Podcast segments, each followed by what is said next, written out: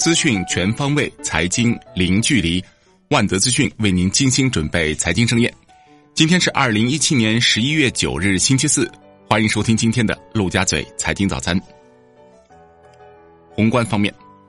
央行周三进行七百亿七天、三百亿十四天和六百亿六十三天逆回购操作，当日有两千亿逆回购到期，净回笼四百亿。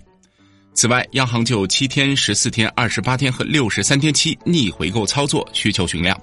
，shibor 多数上涨，隔夜品种续涨。按人民币计，中国十月进口同比增百分之十五点九，前值增百分之十九点五；出口同比增百分之六点一，前值增百分之九；贸易顺差两千五百四十四点七亿，前值为一千九百三十亿。按美元计，进口同比增百分之十七点二。前值由增百分之十八点七，修正为百分之十八点六；出口同比增百分之六点九，前值增百分之八点一；贸易顺差三百八十二亿，前值由二百八十五亿修正为二百八十六点一亿。十月外贸出口先导指数为四十一点六，较上月下滑零点二。中国一到十月人民币结算出口同比增长百分之十一点七，进口同比增长百分之二十一点五，贸易顺差收窄百分之十七点八。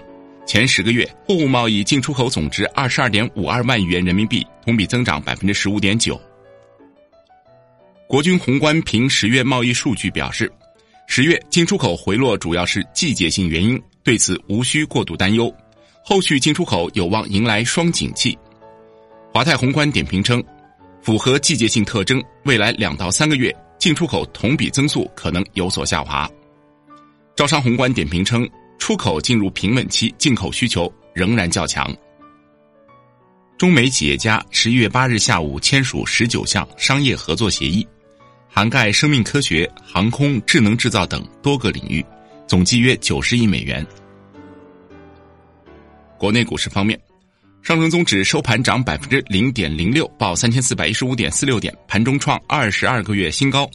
深成指跌百分之零点一八，报一万一千四百四十七点四点。盘中亦创二十二个月的新高，创业板指涨百分之零点三八，报一千八百六十六点一四点，两市成交五千五百八十三亿元，上一日为五千两百五十八亿。香港恒生指数收跌百分之零点三，报两万八千九百零七点六点，恒生国际指数跌百分之零点六，恒生红筹指数涨百分之零点零三。腾讯旗下阅文集团上市首日收涨百分之八十六点一八，报一百零二点四港元。大市全日成交升至一千三百八十七点八亿港元。楼市方面，国土部长表示，进一步完善不动产登记信息平台，抓紧推进国土空间基础信息平台建设，不断完善国土资源云，通过政府采购方式向社会购买云服务，在确保安全前提下，逐步将部分外网应用迁移到公共云平台。根据最新出炉的深圳市二零一七年房屋租赁指导租金文件显示，二零一七年深圳住宅类房屋整平均租赁价格料涨百分之六点一，办公类房屋租价涨百分之十一点三。深圳市住建局表示，出台关于全面深化住房制度改革、建立健全住房保障和供应体系的一加 N 政策文件。产业方面，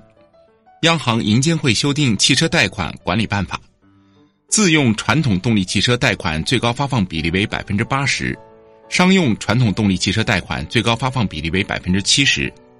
自用新能源汽车贷款最高发放比例为百分之八十五，商用新能源汽车贷款最高发放比例为百分之七十五，二手车贷款最高发放比例为百分之七十，自明年一月一日起实行。杨梅集团和梧桐树资本联合出资成立的杨梅产业基金举行签约仪式，标志着山西首支国企发起市场化运作国企混改一百亿基金正式成立。该基金将重点围绕杨梅集团的混合所有制改革、并购重组等方向进行投资。国际股市方面，Snap 称，腾讯通过公开市场买入公司一点四五八亿股 A 类无投票权股份。约占公司总股本的百分之十。商品方面，海关总署表示，中国十月原油进口三千一百零三万吨，九月为三千六百九十万吨；中国十月成品油进口一百九十五万吨，九月为两百三十万吨；中国十月成品油出口三百七十一万吨，九月为三百八十二万吨。中国十月天然气进口五百八十一万吨，九月为五百四十九万吨。中煤协会长王显正表示，煤炭产能总体过剩的态势并没有改变，煤炭市场仍存在许多不确定性，多数煤炭企业仍处于微利状态，行业亏损面仍有百分之二十点七，经营状况并未得到根本好转。